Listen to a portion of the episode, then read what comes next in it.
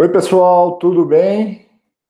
Estou entrando ao vivo aqui agora no nosso escritório na Analytics.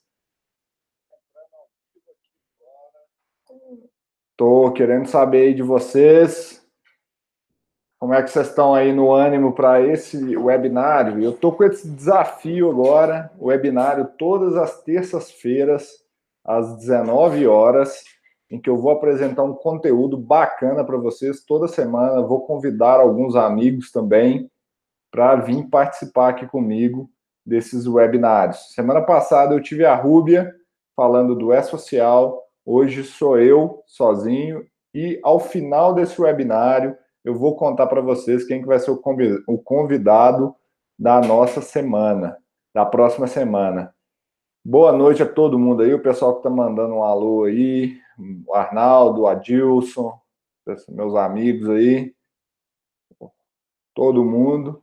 Então, hoje esse webinário, turma, uh, meu intuito é passar para vocês algumas coisinhas em relação a como selecionar os laboratórios, como fazer é, um critério, uma metodologia de seleção de laboratórios e métodos de análises químicas para vocês saberem se o que vocês estão comprando realmente atende os requisitos dos seus clientes e os requisitos internos de vocês. Legal, aí o pessoal está falando gostou do meu desafio aí, né? Mas é, isso aí eu quero também sugestão de temas para vocês, né, gente? Serão 52 semanas ao longo de 2019 então, eu vou precisar de muita sugestão para vocês para falar aqui cerca de uma hora na orelha de vocês. Então, quem puder, me manda um e-mail. Eu estou preparando toda semana aquele e-mail marketing né, para vocês especial. Então, quem puder, me responde naquele e-mail com a sugestão de tema aí e eu preparo uma aulinha nesse webinário aqui para todo mundo. Mas voltando ao tema aqui central de hoje, nosso, meu intuito é passar para vocês um guia, um passo a passo e os critérios que vocês têm que ter para selecionar os laboratórios de análise. Então, fiquem bem atentos nisso. E também a diferença entre métodos. É... Valeu aí, Arthur. Tomara que não falte mesmo, porque o desafio é grande. Mas, é... então, esse passo a passo, esse guiazinho, para que lá na frente a gente não possa se arrepender de algumas decisões e essas decisões sejam as melhores possíveis. Enquanto isso aqui está chegando muita gente, está aumentando muito o número de, de, da nossa audiência aqui, então eu quero aguardar um pouquinho antes de eu começar a falar especificamente desse, é, desse do tema de hoje. Não sei se vocês têm acompanhado aí nas nossas redes sociais, a gente teve uma mudança legal para esse ano de 2019, em que a gente implementou uma nova política de marketing, em que nós hoje temos, além dos webinários toda semana, agora a gente também tem dois vídeos toda semana do Analytics Responde. Então, hoje nós já subimos um vídeo e não sei se vocês viram, eu chamo vocês aí para o final desse webinário também ir lá e ver esse vídeo que a gente publicou. Quinta-feira tem mais um vídeo. Então, só para vocês terem noção das nossas programações. Então, terá vídeo novo no canal toda terça e quinta às 6 horas da manhã. O vídeo vai estar disponível. Então, fiquem atentos aí. No meu Instagram pessoal também, depois eu vou mandar aqui para vocês. Quero convidar para quem não me segue no meu Instagram ainda, é uma oportunidade de ver o que a gente está fazendo no dia a dia, o que eu estou preparando. Então eu mostro muitas coisas da onde eu estou. Todo quem me acompanha mais de perto aí sabe que eu viajo muito, participo de vários eventos no mundo inteiro na área de higiene ocupacional. Então quem quiser saber o que está rolando, eu posto muitas lives, muitas stories lá mostrando o que está acontecendo no mundo aí. Mas vamos lá, né, gente? Vamos parar de enrolação. Já são sete e sete. Vamos começar a falar desse negócio de seleção de laboratório. Quem não se inscreveu ainda no canal, vai aí, se inscreva, que vocês vão receber essas notificações do dia a dia. Então, gente, eu quero compartilhar com vocês a seguinte tela aqui. Deixa eu ver. Não está aparecendo aqui para mim, só um minutinho.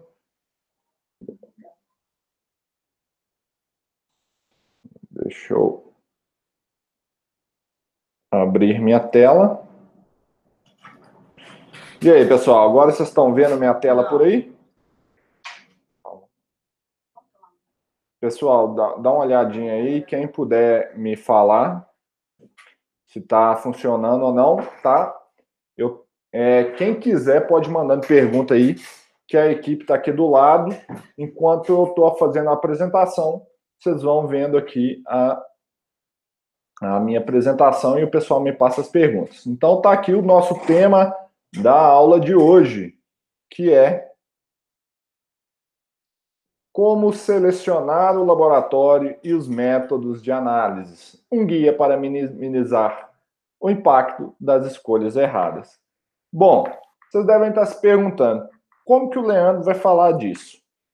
Então, a primeira pergunta que eu quero que vocês se questionem aí.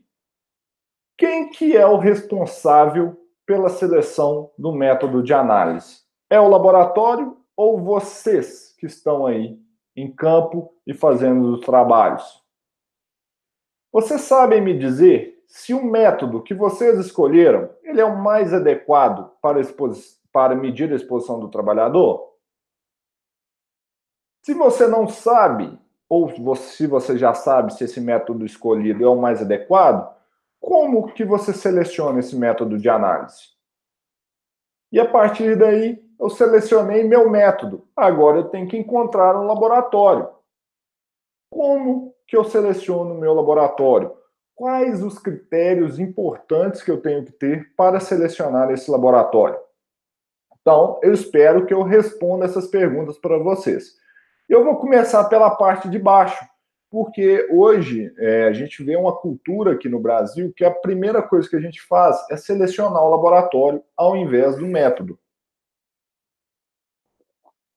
E isso é uma cultura nossa aqui do Brasil e um pouquinho diferente do que a gente vê, por exemplo, nos Estados Unidos, que a primeira coisa que é feita é escolhido o método. E depois a gente verifica quais laboratórios adequam ao método. Se a gente for ver o que, que acontece hoje aqui no Brasil, o que, que a gente faz a maioria das vezes? Eu checo o laboratório e vejo quais os métodos que o laboratório faz. E aceito esses métodos sem questionar se o laboratório, é, se esses métodos são os melhores ou não para avaliar a exposição desses trabalhadores. Então, o que é um laboratório de análises químicas, né? No mundo aí, a gente pensa aí, vê essa fotinha aqui, pensa que é um negócio desses, cheio de vidraria, com líquidozinhos coloridos, umas moléculas lá de fundo, um analista usando um óculos, um jaleco, e fazendo alguma análise, né? Às vezes até visual. Para vocês aí, vocês têm noção como que é feita uma análise química dentro de um laboratório?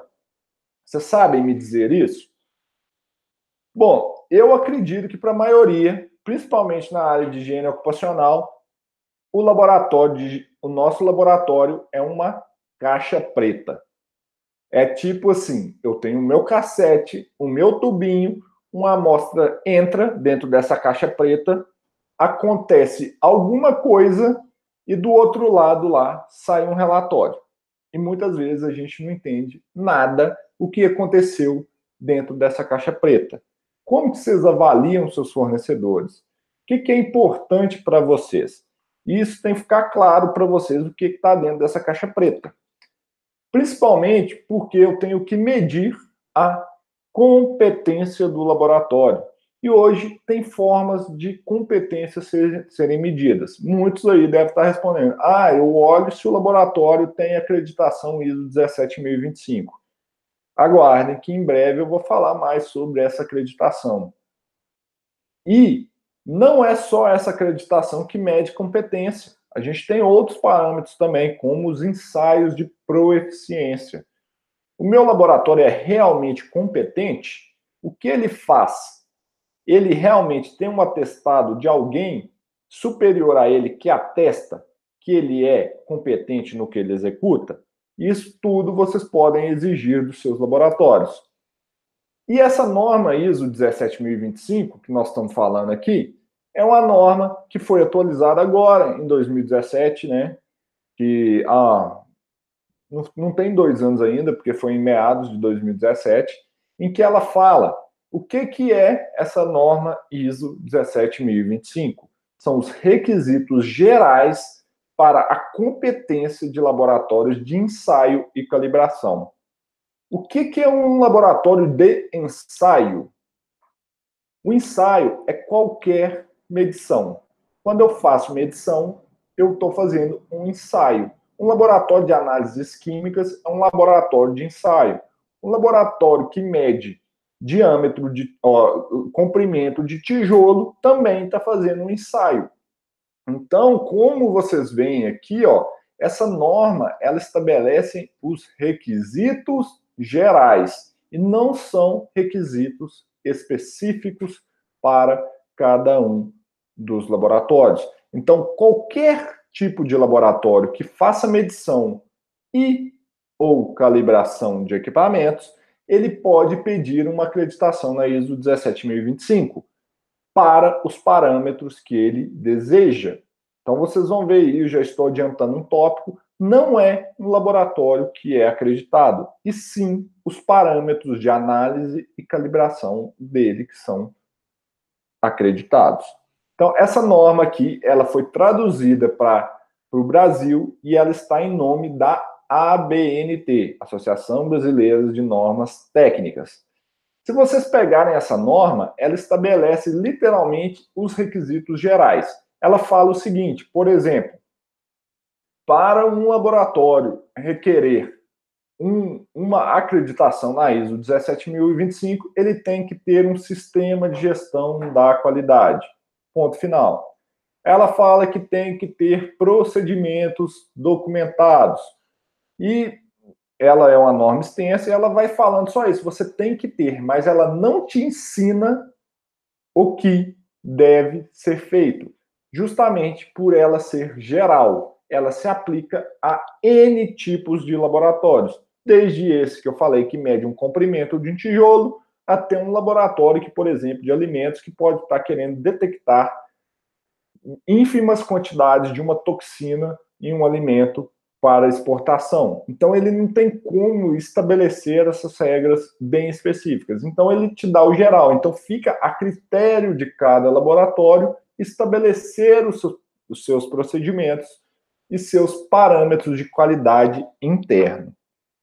Então, gente, laboratório não é acreditado.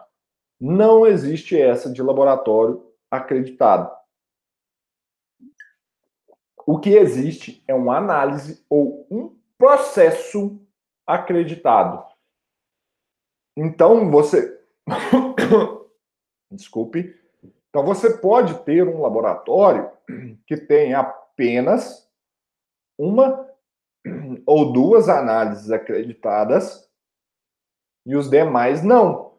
E mesmo assim, ele terá um certificado de acreditação. Só um minutinho aqui, turma, só para eu tomar uma água. Então é esse espanto aqui desse bebê mesmo. Muita gente tem que o acreditação é do laboratório. Gente, isso é um dos mitos que existem na área. Acreditação não é de laboratório, é da análise. Então não adianta nada se vocês vão analisar um laboratório e ver se ele tem o certificado de acreditação. Virava assim, me envie seu certificado de acreditação. Isso não quer dizer nada.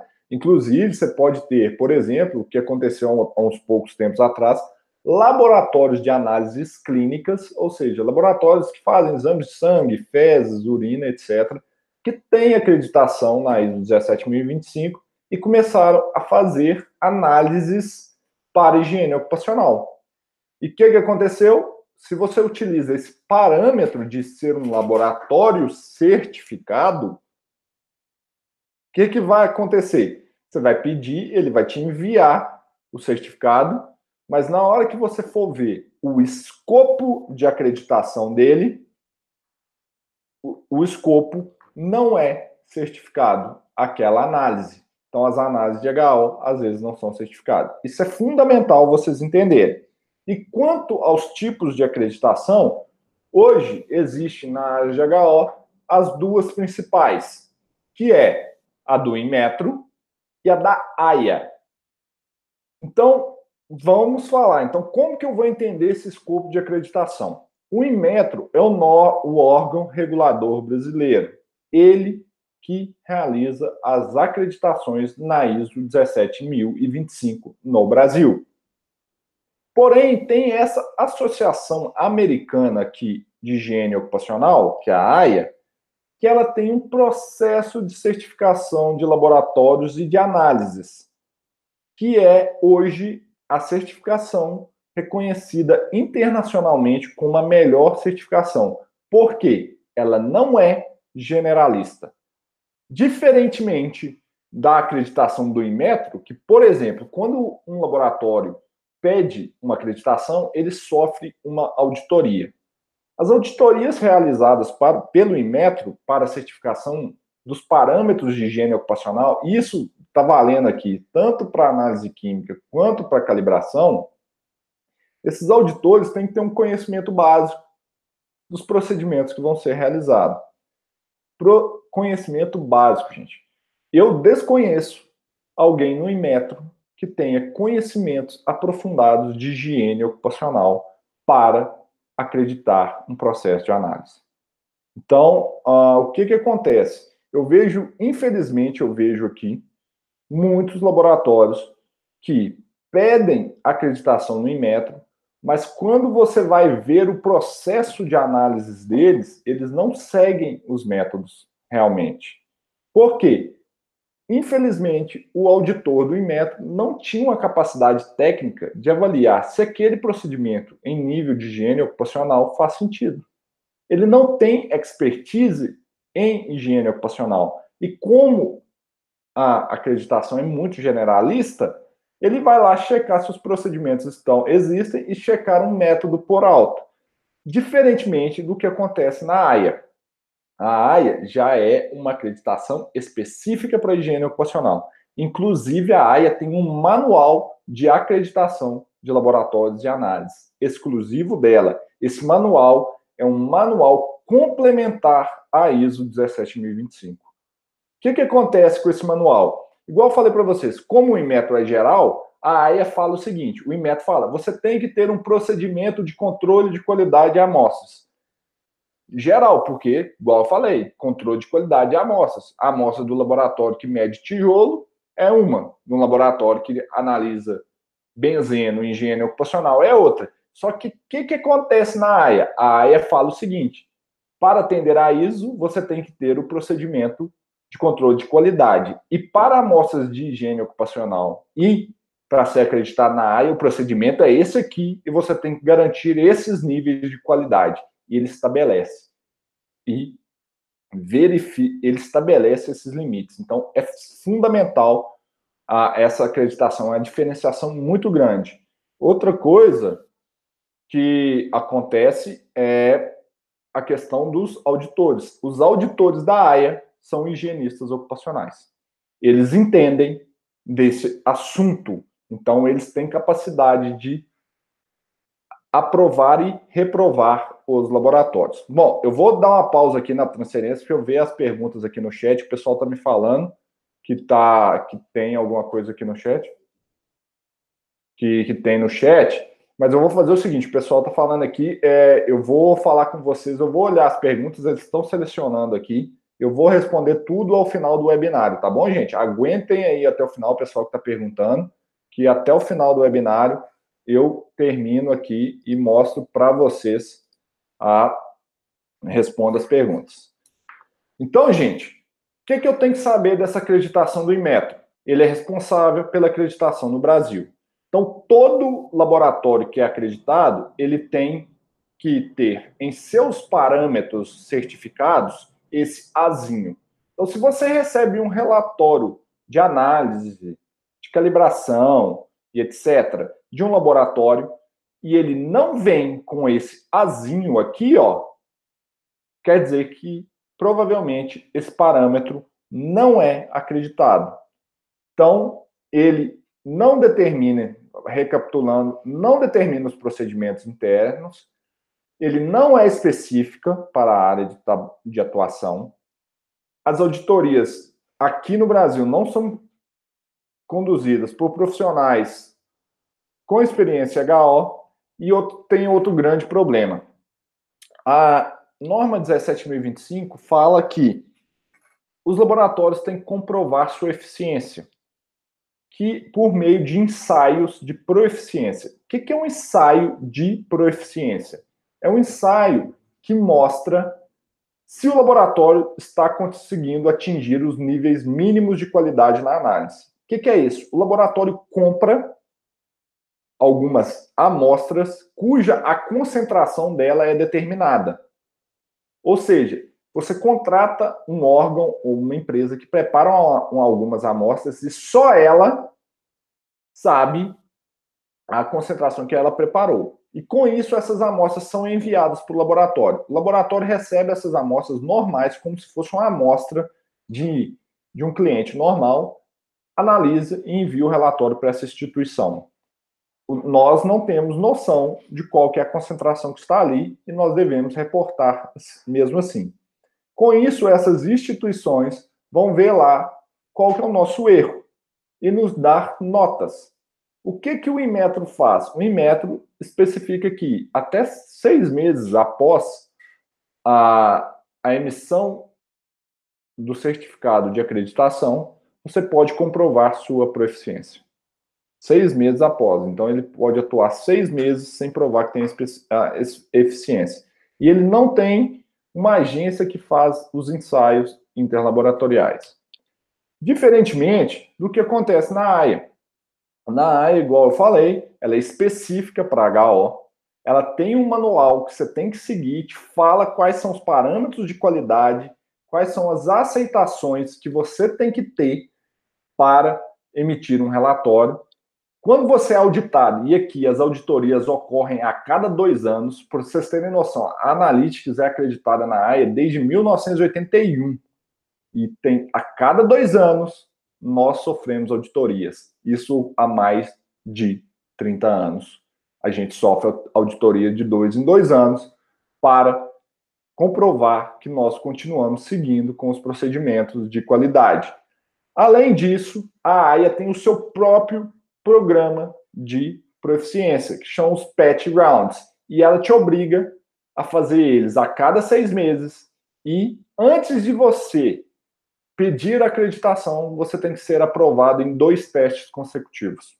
Senão ela não deixa você nem enviar a documentação para pedir acreditação. Então, hoje, quando se fala de laboratórios e parâmetros acreditados AIA, então isso aí é fundamental para vocês terem uma grande qualidade nos seus laboratórios. É uma garantia maior de qualidade e o mundo inteiro reconhece ele como um dos melhores parâmetros.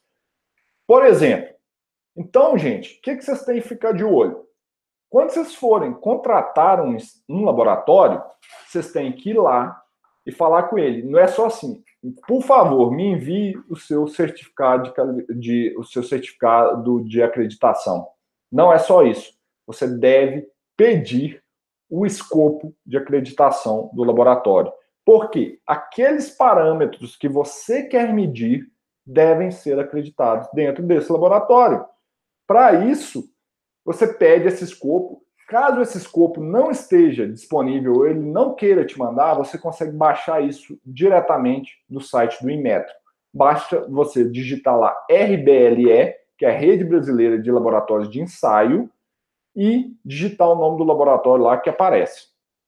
Igual vocês pegam, podem ver aqui. Esse aqui é um escopo de acreditação de um laboratório renomado aqui do Brasil, não é da Analytics, mas vocês veem que ele tem um escopo muito grande. Olha aqui para vocês verem, ele tem 22 páginas de escopo de acreditação. É um laboratório que grande parte dos parâmetros deles são acreditados. Porém, existem também outros laboratórios que a acreditação deles é muito pequena. E às vezes eles se vendem como laboratórios acreditados. Olha só, esse aqui é um, também um escopo de acreditação de um outro laboratório acreditado, mas olhem aqui para vocês verem, ele tem apenas duas páginas. Então o escopo é pequeno nesse caso. Então a maioria dos ensaios que ele que ele realiza, às vezes não são acreditados. Igual vocês pegam aqui, provavelmente esse laboratório aqui, se vocês forem ver o, o, o escopo inteiro, esse laboratório só tem acreditação para metais. É, então, ele não tem acreditação para os demais parâmetros que ele tem. Então, o que está aqui está na primeira página e o restinho dos metais na segunda página. Então, fiquem atentos a isso e olhem aqui também para qual matriz, qual área que é. Olha aqui a diferença para um laboratório acreditado na AIA, que esse aqui é o da Analytics que eu mostro para vocês. Esse aqui vem uma carta, ele mostra, conta todas as histórias, ele mostra também que ele fala, ó, o laboratório é aprovado para o escopo especificado na tabela listada abaixo, e ele pede para você voltar no site dele para verificar se ainda está acreditado. Então ele deixa bem claro. E olhem só, igual eu falei, a gente é acreditado desde 1981 pela AIA. E ele mostra todo o escopo também. Então verifiquem quais os escopos dos laboratórios acreditados pela AIA. É, vocês estão utilizando, então, quais os métodos estão todos especificados aqui para vocês terem uma boa uma, uma, boa escolha do laboratório de análise.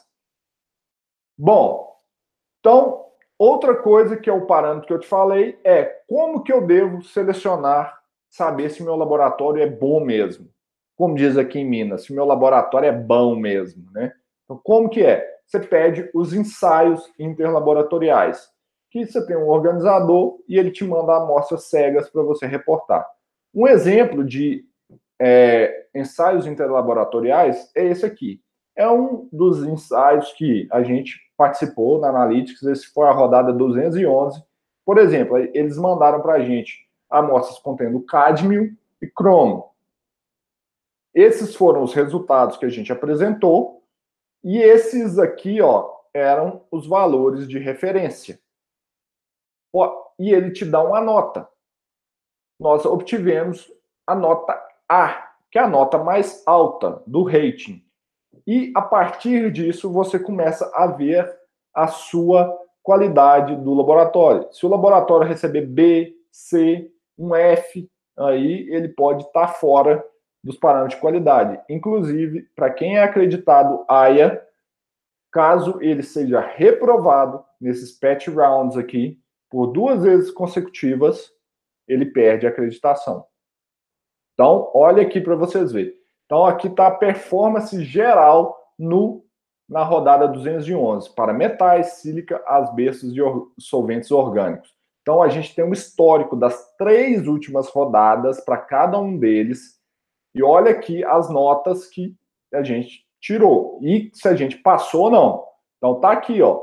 Nos três últimos que rodaram, fomos, passamos. Então você pede também, caso seja um laboratório que contrata o patch round da AIA, você pode olhar como que está a performance dele ao longo do tempo, dos últimos, é, nos últimos um ano e meio, você consegue ter essas informações e com isso qualificar melhor o seu laboratório para saber aquele certificado que está colado na parede, ele está me enviando, serve de alguma coisa?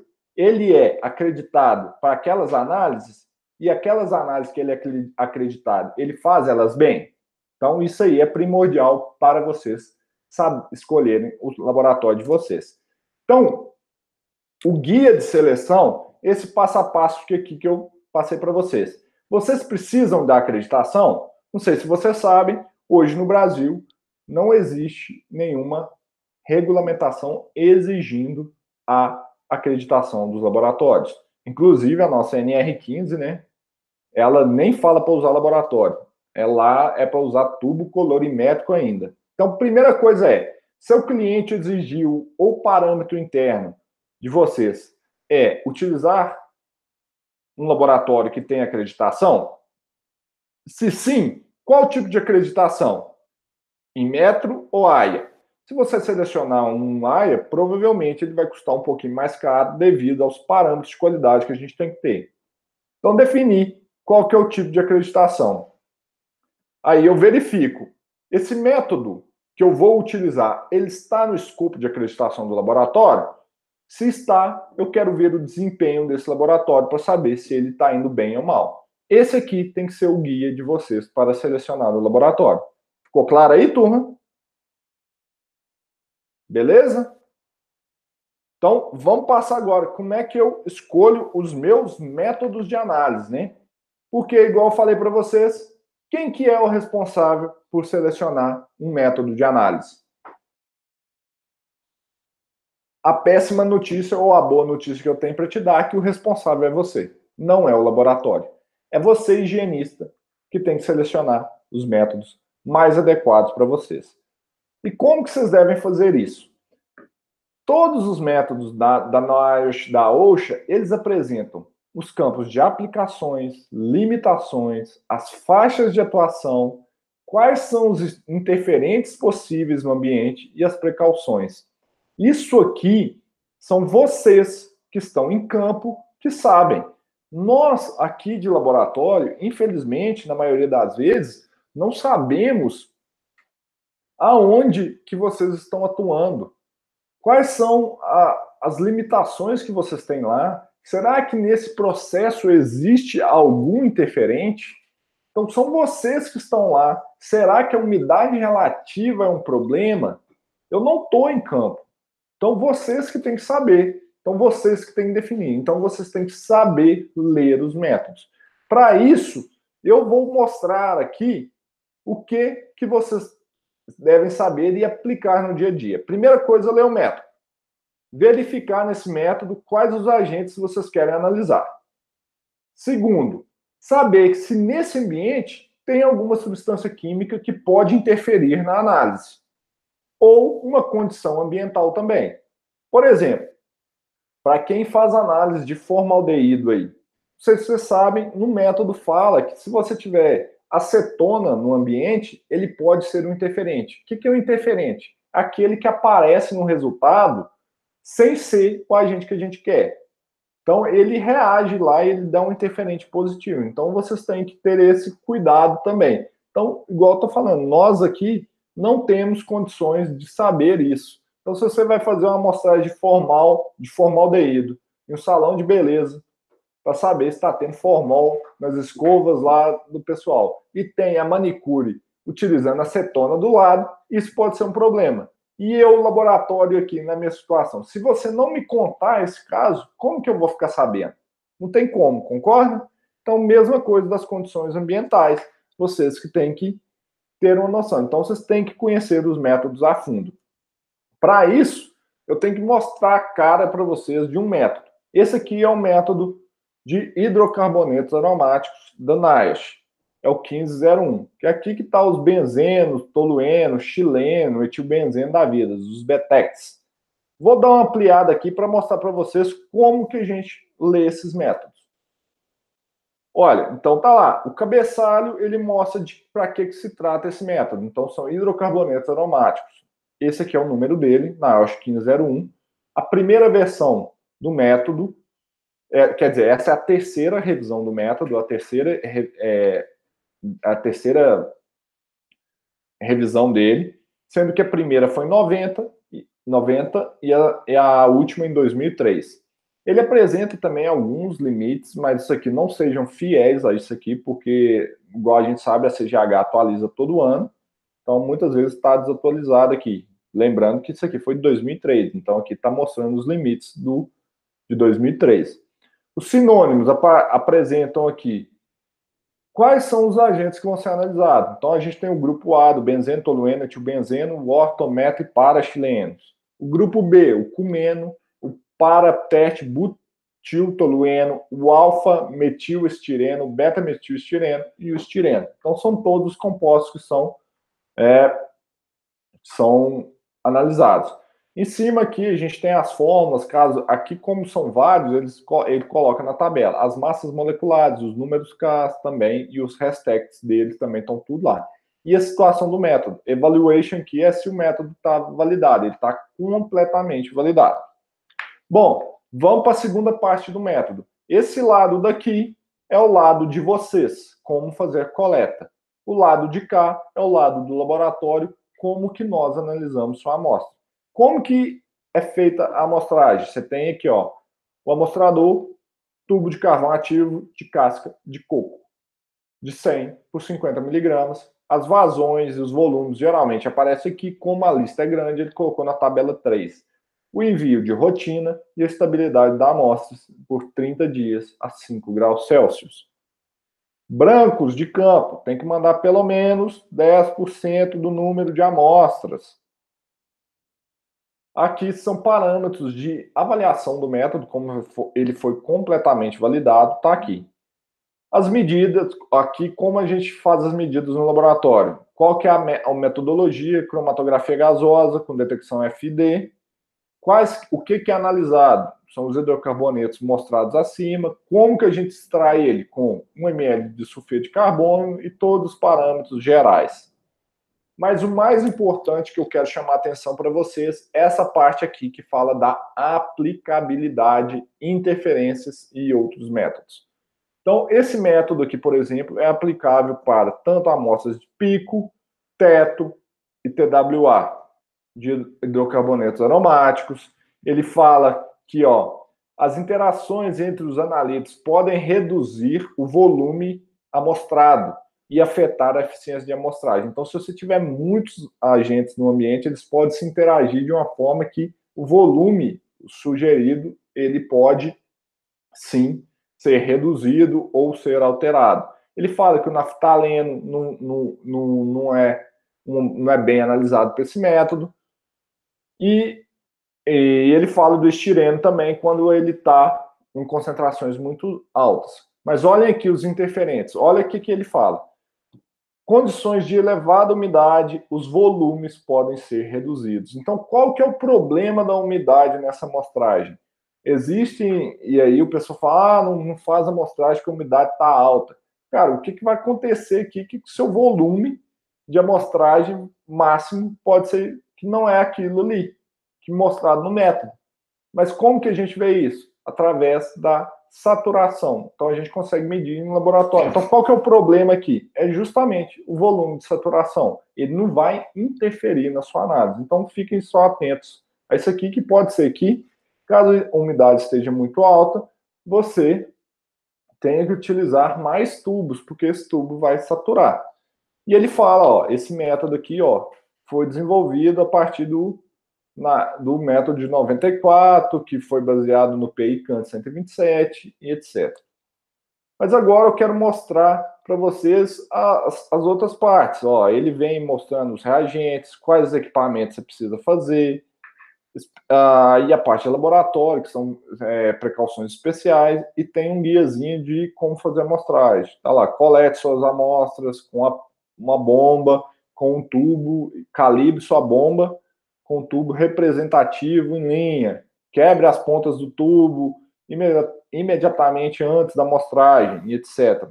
Então tá tudo aí descrito para vocês como então aqueles métodos dos laboratórios, na verdade a gente tira aí é, o resumo de métodos laboratórios a gente tira direto desses métodos. Ficou claro? Então tá aí, ó, mostrando para vocês os reagentes, tudo que a gente faz, o passo a passo do laboratório. A amostragem, que você deve, ó, as amostras devem, os, os tubos devem ser é, tampados com plástico, não pode ser borracha e colocados seguramente para o envio para o laboratório. Agora eu quero mostrar para vocês aonde que essa análise é muito crítica e às vezes pega muito e o pessoal seleciona método errado, às vezes por causa de preço e e aí é um dos grandes problemas que a gente tem também, alguns métodos de sílica cristalina sendo feitos de algumas maneiras que são é, ridiculamente baratos, que não cobrem nem os custos necessários para que o método seja analisado. Então, prestem atenção aqui. Existem hoje, basicamente, dois métodos de análise de sílica, o 7500 e o 7602. Todos os dois eles tratam da sílica, que é o SiO2, que também tem a massa molecular de 6008 e tá vendo essa parte é igual. Então a gente está falando de quartzo, cristobalita e tridimita. Esse método 7500 foi feito em 2003, a última revisão dele, que é a revisão 4. E o de infravermelho também. Então, estão alguns parâmetros dele aqui. Então, tá tudo igualzinho. Só que o que, que muda? Esse aqui é por XRD, que é difração de raio-x. E esse aqui é por infravermelho, que é IR, do inglês infrared. Bom, quando eu comparo esses métodos, o lado de amostragem é praticamente o mesmo. O que muda um pouquinho são os volumes máximos aqui por causa de saturação do equipamento. Então, sempre você vai utilizar um filtro de PVC com algum ciclone, porque esses métodos são voltados para a fração respirável. Como vocês sabem, a sílica cristalina é a que causa doenças. Então, a sílica amorfa, ela não causa doença, não causa silicose, nem câncer de pulmão. Para isso, seria interessante que vocês tivessem um método específico para a sílica cristalina. Por quê? Porque uma sílica, quando você vai ver uma amostra natural de sílica, ela dificilmente ela vai ter desassociada dela a sílica amorfa. Então, de forma geral, as amostras de sílica no ambiente de trabalho, ela tem uma constituição tanto de sílica amorfa e sílica cristalina. Lembrando que as doenças são causadas pela sílica cristalina na fração respirável. Somente aquela que entra lá dentro do alvéolo. Então, aqui é praticamente igual. Mas olha para vocês verem uma diferença no estudo do método. Olha aqui, começa. O 7500, ele estudou. Então, as amostras foram estudadas que esse método é válido desde 25 a 2.500 microgramas por metro cúbico. Não, o, o, a precisão dele é de 0,09 e a acurácia de que é a, a, a assertividade com certo a gente está em torno de 18%. Quando você pega o método de infravermelho, não foi estudado nada e determinado nada. Olhem para vocês verem aí, começa a grande diferença aí. Outro problema. Vamos entender o princípio das técnicas. Quando eu falo de difração de raio-x, é uma, uma metodologia que ela consegue identificar especificamente materiais cristalinos. Então, materiais amorfos não são contabilizados no resultado, diferentemente do infravermelho. O infravermelho é uma técnica que mede apenas interações da ligação silício-oxigênio. Então, tudo que tem ligação silício-oxigênio aparece no resultado. Olha aí para você ver. E quando a gente olha na sílica cristalina, quais são os agentes que a gente está pensando? Quartzo, cristobalita e tridimita são os principais. Se você olhar na CGH, a gente está falando só de quartzo e cristobalita. Se você olhar na difração de raio-x, está aqui, ó. Cristalina, SO2. Quando você olha no infravermelho, somente o quartzo. Olha aí os problemas come começando. Como que é feito o método de difração de raio-x? Primeiro, você precisa de um equipamento que custa 250 mil dólares. Então, olha o preço. Segundo, aquele cassete, aquele filtro que você manda para o laboratório, a gente pega ele e queima a 800 graus ou dissolve ele em um solvente que é o tetraidrofurano. O pozinho, o particulado que está preso ali, Olha aqui, ele é redepositado numa membrana de Ag. Ag em química é prata. E vocês já sabem o preço de prata, né, gente? Quando a gente está falando de uma joia aí, quanto que custa uma joia de prata?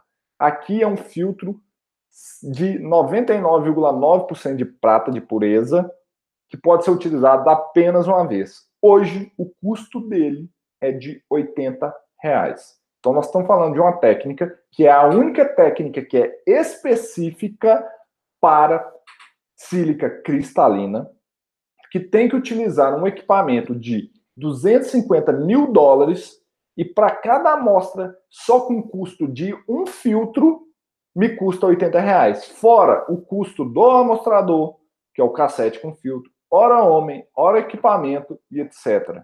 Então, imaginem o custo dessa análise. Ela realmente é mais cara. Olha aqui também a precisão desse método. Ele é de 0,08 a 0,5 a 2 miligramas por amostra. Quando eu pego o método de infravermelho, eu olho só o quartzo, eu pego o pozinho do filtro lá que eu queimei ou dissolvi e faço uma pastilha em brometo de potássio, que é um reagente muito barato, que não que não tem não é caro, muito barato. Um equipamento de infravermelho custa 80 mil reais. E o que, que acontece? Olha aqui para vocês verem a precisão. Ela é mais que o dobro do que a de difração de raio-x. Olha para vocês verem, mais que o dobro. Além de tudo, esse método não é específico para sílica cristalina, porque ele mede as a interação silício-oxigênio. Então, tudo que tem silício e oxigênio aparece, inclusive a sílica amorfa, que não causa doenças. Olha aí o problemão que pode estar causando a escolha do método. É mais barato? Sim. Cerca de metade do preço. Mas não te traz os resultados que você necessita. Imagine você dando um laudo de insalubridade para um trabalhador que às vezes está exposto a sílica amorfa e às vezes você conclui que ele está exercendo uma atividade ou uma operação insalubre. Sendo que, quando você faz a análise por difração de raio-x, a quantidade de sílica cristalina cai drasticamente. Isso não, isso aí eu não invento não, gente. Aconteceu algumas vezes aqui com a gente, só pela mudança de método. E aqui eu quero mostrar para vocês que o próprio método faz isso. Olha aqui, esse é o método de difração de raio-x. Ele fala o seguinte: o método de difração ele consegue distinguir as três formas de sílica: quartzo, cristobalita e tridimita. E qualquer outro interferente pode ser eliminado por ácido fosfórico. Então aqui ele não contabiliza a sílica amorfa. Diferentemente do método de infravermelho, que olha aqui que ele fala. Os métodos de infravermelho podem quantificar quartzo, cristobalita e tridimita, se, ou if do inglês, se sílica amorfa e outros silicatos. Imagina só, qualquer outro silicato não estiverem presentes na amostra em grandes quantidades. Olha só o buraco.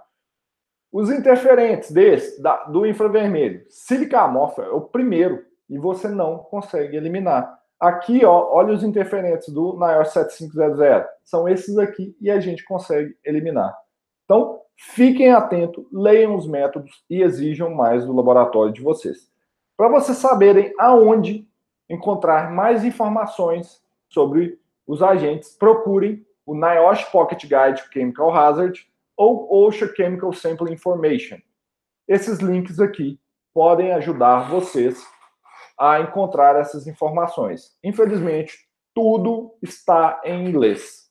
Não tem nada em português nessa área, a não ser o nosso manual da Analytics, que a gente já faz uma traduçãozinha, e o manual dos outros laboratórios também. Então, pessoal, o guia de seleção do método, como que é? Você vai lá e reconhece o risco. Existe um risco? Eu vou procurar no NIOSH Pocket Guide, na OSHA ou no laboratório o método. Vou ler o método e buscar as limitações.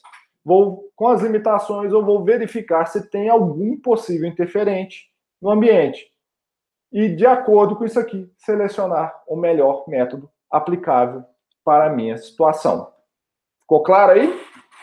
Então, para a gente finalizar, eu vou abrir aqui. Quem quiser falar conosco, estão aqui os nossos contatos. Pode me mandar e-mail. Siga a gente nas redes sociais. Acompanhe aqui, que nós queremos ajudar muito vocês. Tá bom? Então, Deixa eu voltar aqui para eu ver como que está.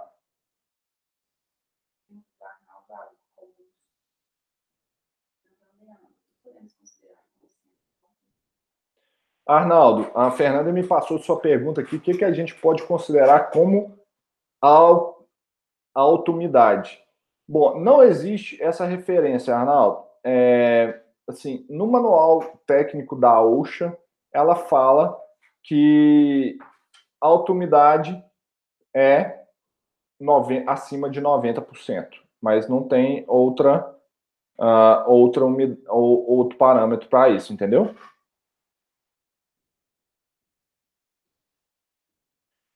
Tudo bom? Uh, o pessoal está perguntando se eu vou disponibilizar os slides.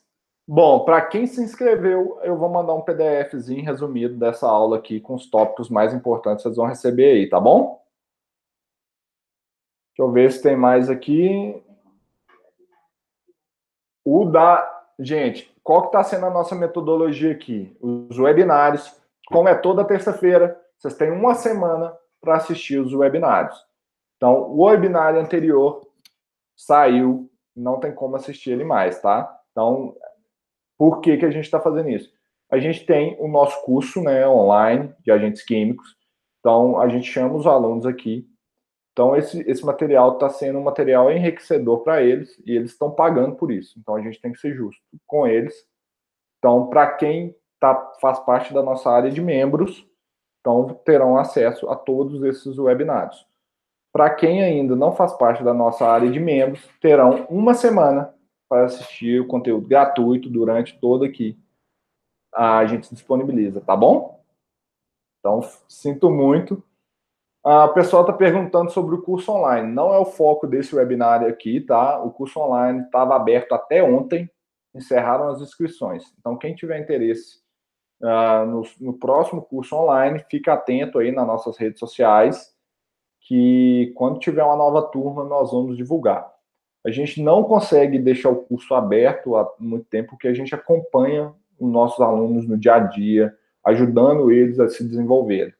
Então a gente tem muito trabalho. Então, assim, eu não consigo, eu preciso finalizar uma turma primeiro para aí fazer abrir uma outra turma. Então, à medida que as turmas vão finalizando, a gente vai abrindo novas turmas. Então, é, a próxima deve ser daqui uns quatro meses, cinco meses, por aí. Então, mas peço que vocês ficam, fiquem atentos aí, tá bom?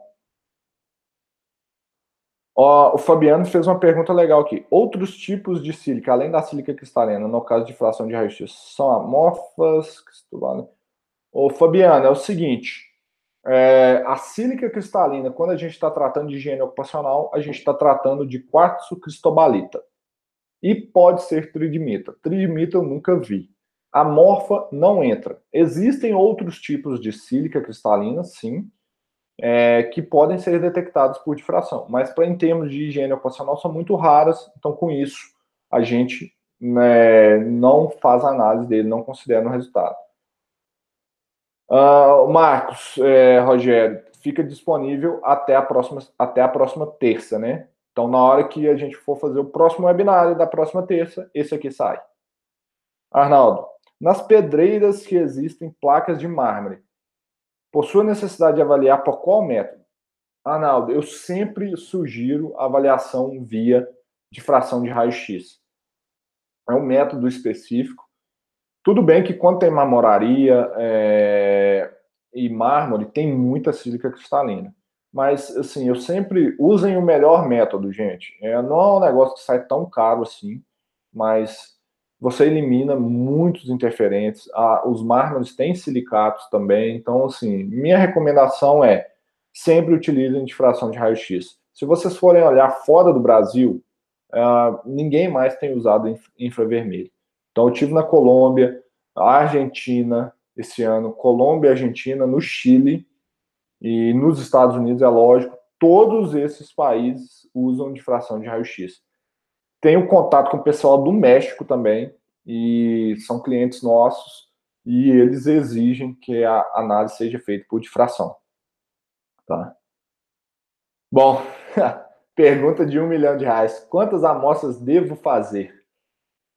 Bom, esse é um, te um tema que a gente especifica muito bem lá no nosso curso.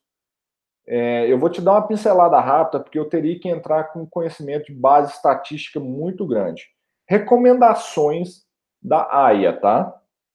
Da AIA, qual é a recomendação dela? Você deve fazer para amostras do tipo média ponderada no tempo, pelo menos seis amostras em dias aleatórios. Dias totalmente aleatórios, seis amostras. Isso para um estudo de base. Depois que você já tem esse estudo de base, você pode utilizar metodologias e reduzir o número de amostras. Fala, Tiagão Fraga, beleza? Grande parceiro aí. Valeu, obrigado pela presença. É, mais alguém, gente? Mais algumas perguntas? Nós estamos em, na, terminando o nosso webinário aqui. Então, eu quero contar para vocês quem será o nosso convidado da próxima semana. É, na próxima semana, eu vou estar aqui com Rosenberg, ou Berg, tá? Os que conhecem pouco. É um engenheiro de segurança da Petrobras, aqui da Regap, da refinaria Gabriel Passos, em Betim. Entende tudo de processos petroquímicos e riscos associados a processos petroquímicos. Então, vou ter um bate-papo com ele como fazer esse reconhecimento de riscos, os desafios dentro de uma planta petroquímica, de uma refinaria de petróleo. Então, terça-feira, às 19 horas, nós vamos estar aí com o Rosenberg, que vai nos dar dicas preciosas sobre reconhecimento de riscos em refinarias de petróleo. Vamos lá. A FIO perguntou: como posso saber os interferentes existentes em um determinado processo industrial? Existe alguma base de dados? Aí é reconhecimento de riscos, tá? Você tem que conhecer o processo.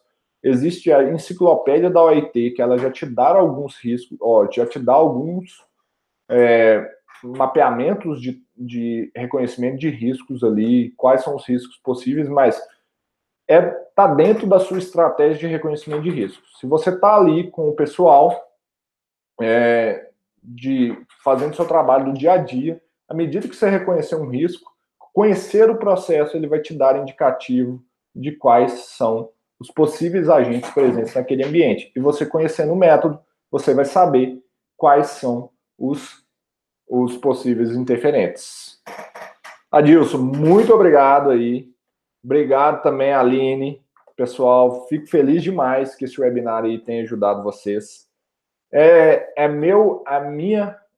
Eu quero pedir para você, quem está aí ainda, se, é, se inscrever no nosso canal, dar um clicar no joinha aqui embaixo, falar que gostou desse vídeo. Tem 40 pessoas aqui no finalzinho, 41. Eu só tenho 7 joinhas. Então eu quero ver vocês clicando aí no joinha para me ajudar, hein? Então, obrigado demais todo mundo, gente.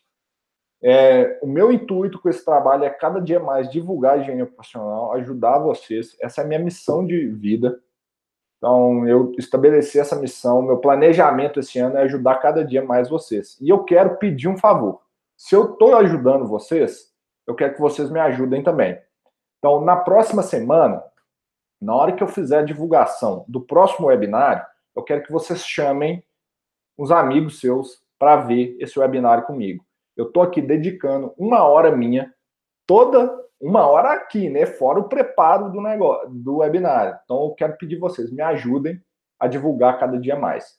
Chama o pessoal para me curtir no meu LinkedIn, no meu Instagram e para participar das redes sociais analíticas. Posso contar com vocês? Obrigado aí. Ó, o Tiagão tá falando aqui, ó. Você acha que o ano de 2019 é um divisor de águas na SST e, consequentemente, higiene ocupacional? Tiago, acredito que sim, meu amigo, porque eu acho que esse ano vai entrar muita coisa nova. Eu nunca vi tanta gente interessada pela área. Então, acho que o pessoal está buscando aí muito qualificação, tá? Acho que sim, com certeza, esse ano vai ser um divisor de água, tá bom? Ó, suportes aí me agradecendo, obrigado pelas informações. Aqui é o José Santos. Oi, José, brigadão, meu amigo. Delano, Adriano, todo mundo, muito obrigado mesmo.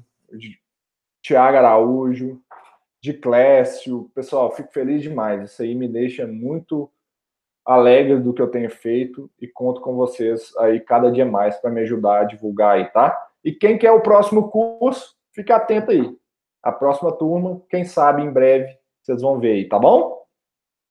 Obrigado, gente. Eu vou encerrando por aqui. Encontro todos vocês. Eu espero que aqui na, na próxima a gente finalizou esse webinário com 40. Minha meta aí, eu quero que vocês me ajudem. Eu quero 80 no próximo, pode ser? Fechou? Obrigado, gente. Até terça-feira, às 19 horas. Aquele abraço.